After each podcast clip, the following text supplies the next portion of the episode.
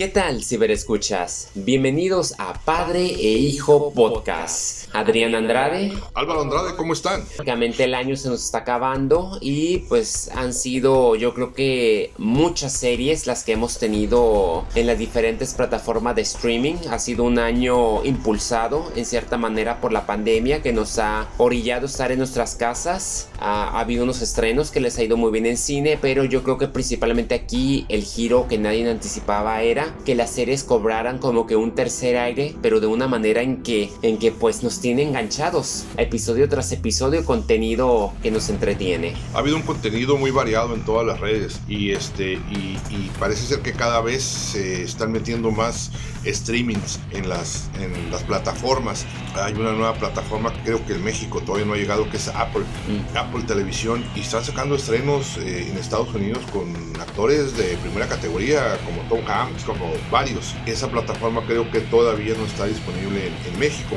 pero tenemos Netflix, tenemos Prime Video, Paramount tenemos Plus. Paramount Plus, tenemos HBO, tenemos Disney, o sea, o sea, no, no alcanza el tiempo, Lamentablemente. lamentablemente, porque hay que trabajar para ver las series. Entonces, pues bueno, vamos a empezar hablando de pues, las series que hemos visto en este año, algunas recomendaciones, algunos comentarios a lo mejor breves, porque pues de mi parte, si no me equivoco, he visto 27 series en lo que fue de este año. Para mi sorpresa, me cuesta trabajo creerlo.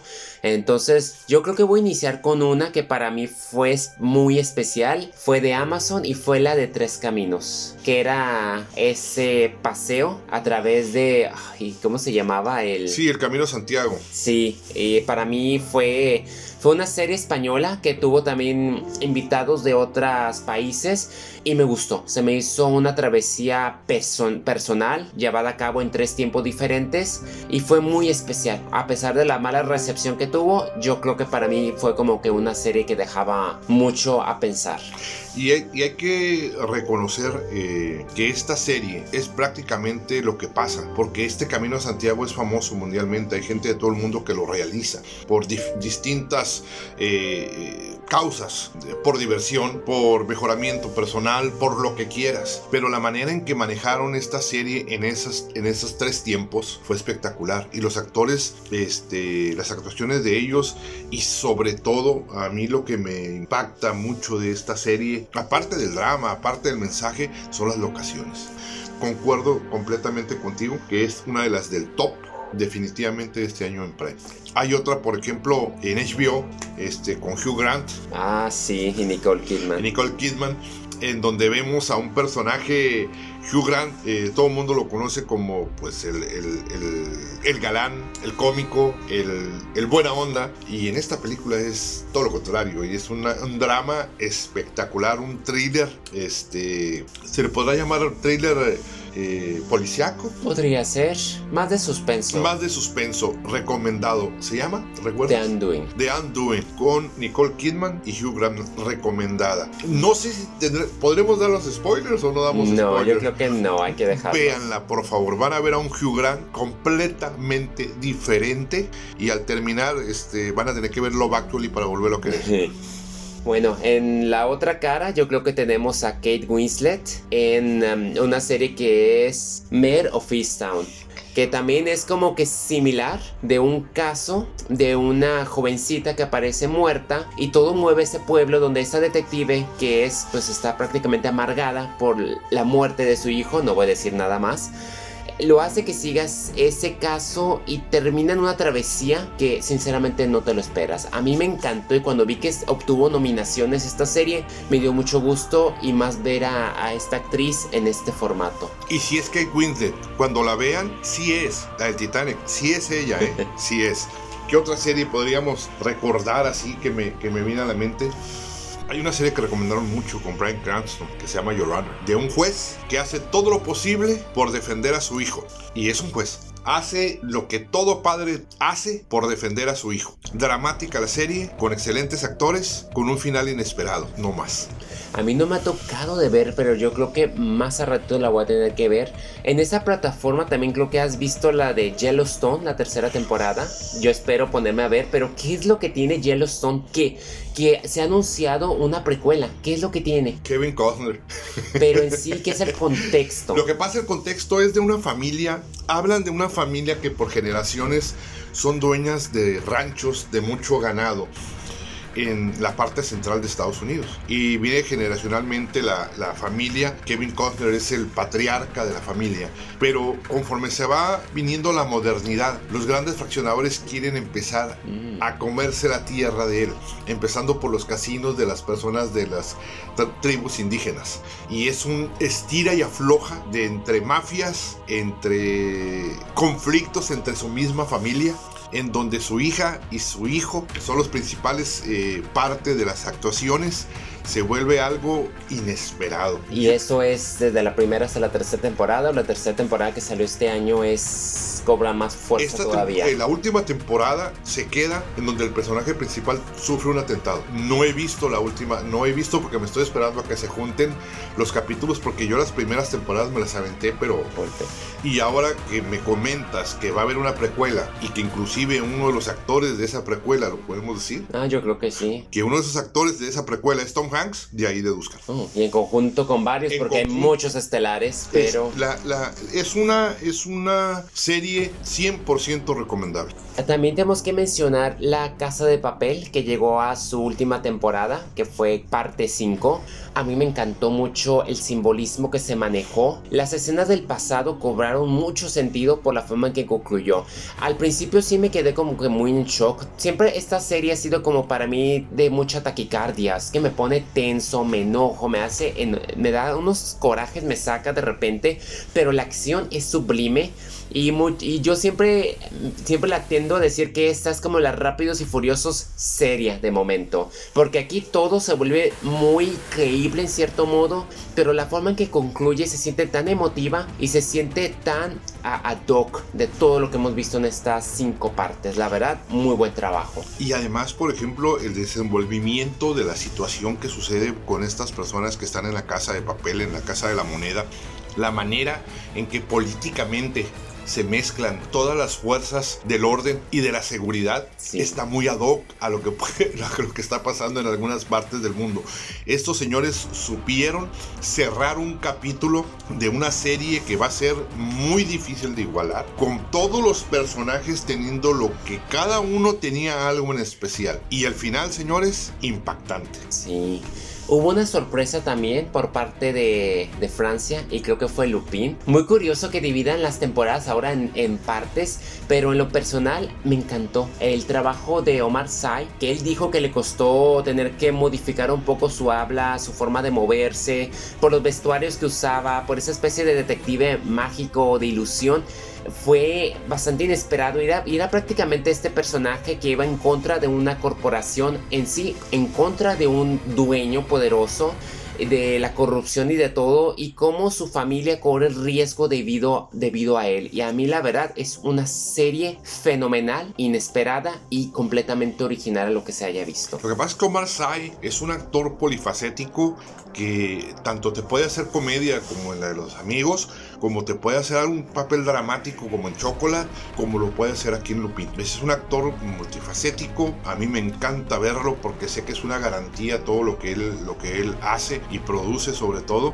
Y Lupin, sí, efectivamente, eso de que te dividan las series da mucho coraje. Entonces, realmente, este, ahora lo que, por lo que optamos ahora básicamente es no ver las series de un jalón, ¿no? O sea, esperarnos a que se junten todas porque, por ejemplo, regreso un minuto nada más a la casa de papel. Yo no vi, yo vi los capítulos, los últimos, hasta que se juntaron los 10. Igual. Si yo hubiera visto los primeros 5 y veo lo que pasa en el capítulo 5, ya no la veo.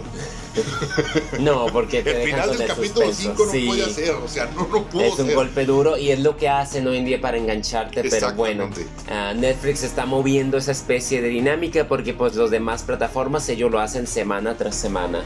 A, a mí en especial, yo creo que Cobra Kai, la tercera temporada, ha sido la mejor de las tres temporadas que hemos tenido y mucho mejor que las películas por la forma en que conectaron hacia ellas y corrigieron errores y los trajeron a la actualidad. Manejaron muchas temáticas en, como la familia, como la rivalidad y cómo a veces las personas que se creían que eran buenos no eran tan buenos o cómo realmente no hay personas ni malas ni buenas, simplemente son personas al final de cuentas y vimos el, el origen de Cobra Kai, de dónde salió y aparte que viejos amigos se reunieron, fue tan graciosa, vimos a, cómo pasar la generación tras generación. No sé, para mí Cobra Kai 3 fue totalmente mágico y trascendental. Y además es la unión de tres generaciones, digo personales, ¿eh? Sí. De gente que de niño vio este, las, películas. y que ahora se juntan con los nuevos adeptos de Cobra Kai de las películas. Y luego el traer al, al, a los repartos originales es famoso. Y la serie del Inocente de Mario Casas, ¿qué opinas? Ah. Uy, estuvo muy, muy intensa. Es que, es que Mario Casas es, es, es, este, es algo excepcional. Es, esa, esa persona se, es un camaleón. Sí. Y luego esta serie no era la típica serie, porque cada capítulo se desviaba a diferentes personas que uno decía, bueno, ¿están vinculados o no? Y esa es la magia de esta serie que los primeros dos capítulos dices, ¿hacia dónde va? ¿Qué es esto? Y, y, poco a poco las piezas ensamblan de una forma que te quedas al final y dices, wow. Es lo que admiro yo mucho de las series españolas.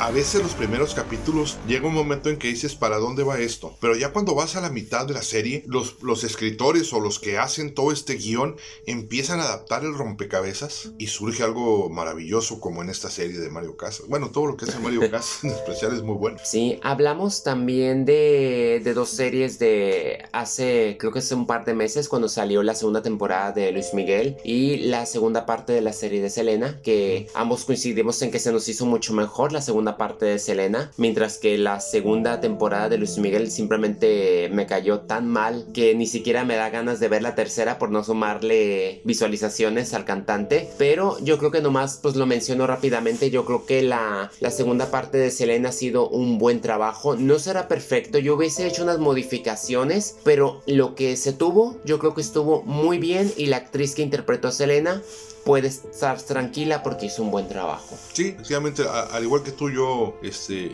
Luis Miguel, como cuando juegas póker, paso. Hoy oh, la serie que descubriste de pequeñas coincidencias. Ah, estuvo muy buena. Las, las, tres temporadas me las aventé este año. Yo encantado.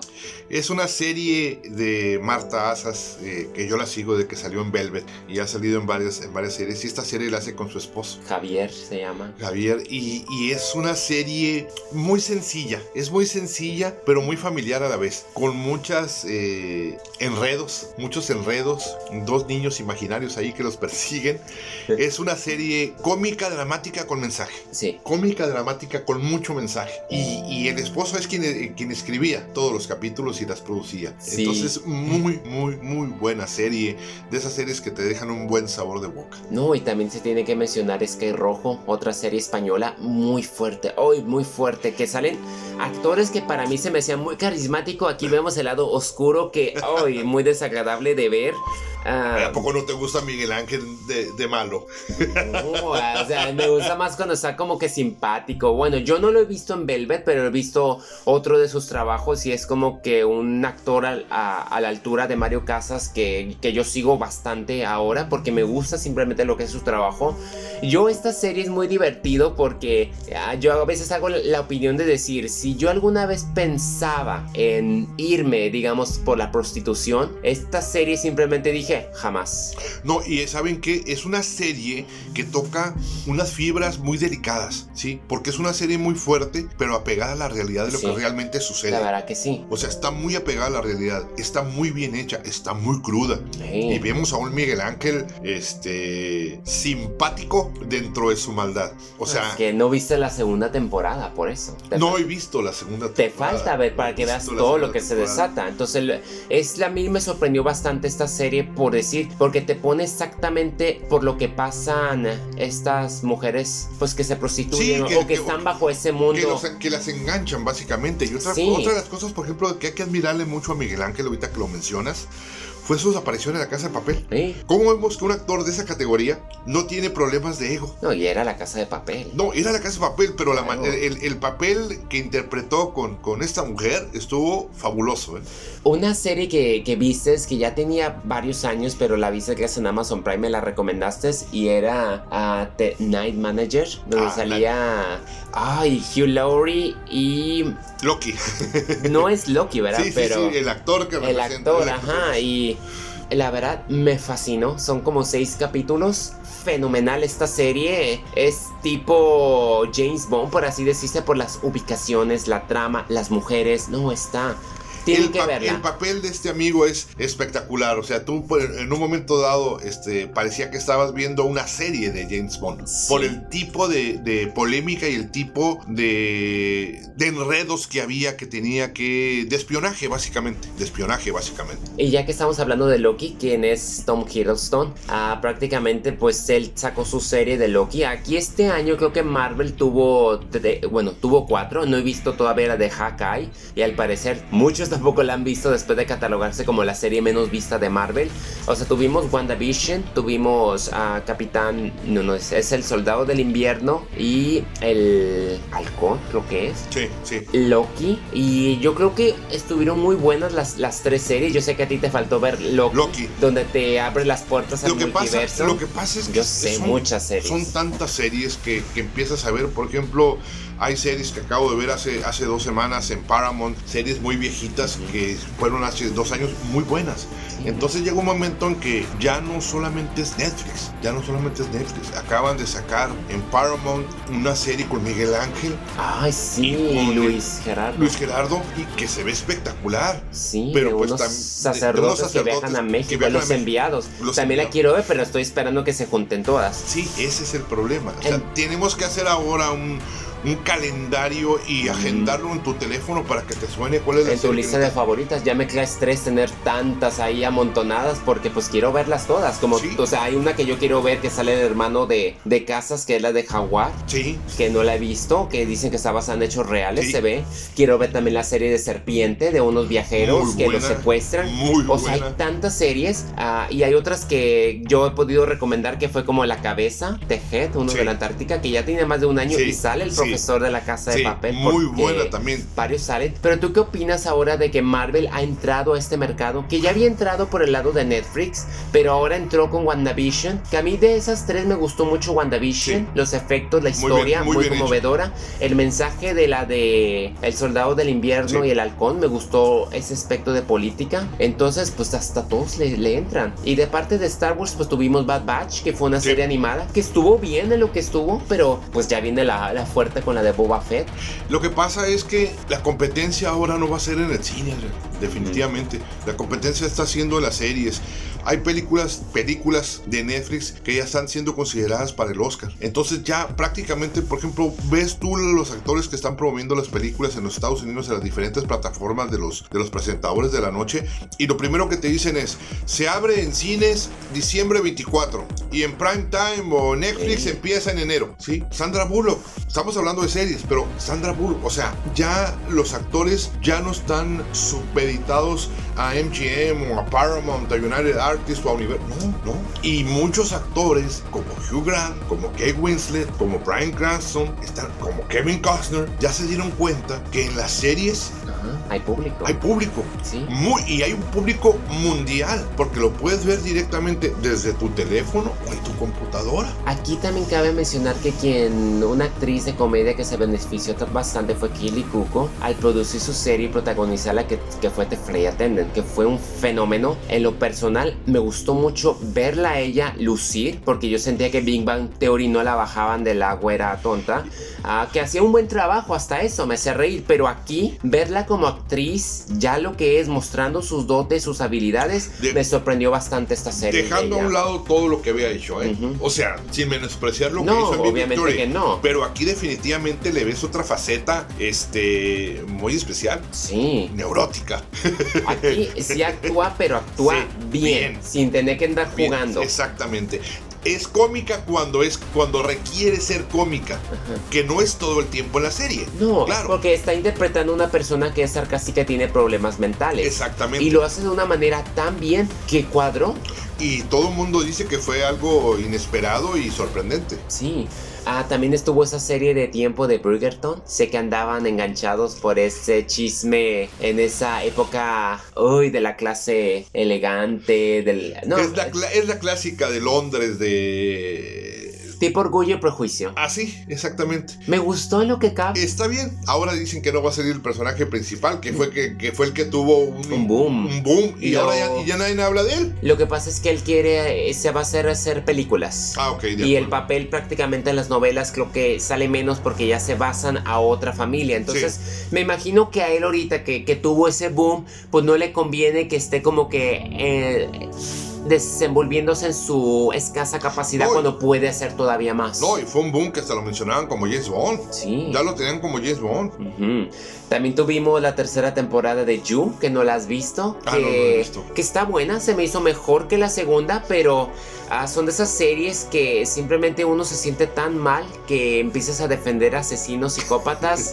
no sé, preocuparme por ellos, yo me siento culpable, pero bueno, en fin. Está como la serie esa que acaban de estrenar en Paramount, que yo no he visto la primera serie, pero tu mamá sí la vio, la Dexter. Dexter, Uy, sí. que dicen que es algo fenomenal, según cuentan. Ya, ya está. Ah, pero ¿no? dicen que no es nada que ver con You. Ah, no. Porque no, este no, personaje es muy diferente. Es muy diferente y el actor es buenísimo. Sí, también tuvimos Internado Las Cumbres, una Sí, serie que que quedó en continuación, sigo esperando la segunda parte. Prime Bite, Prime Nunca Video. supe qué fue lo que está realmente pasando, pero vaya, que me sacó unos Yo lo único, que, lo único que me acuerdo de esa serie es el suicidio. Ay, yo lo que me acuerdo es que me dijeron, que nunca me dijeron ustedes que, que tenía momentos de horror, entonces yo estaba comiendo, estaba desayunando y me sacaron un susto de que casi tiraba el plato en mi cuarto. Y yo, oigan, me hubieran dicho que, que era de miedo, ¿no? Para porque estar tú- preparado. No quieres que te spoilemos, entonces por eso no te dijimos.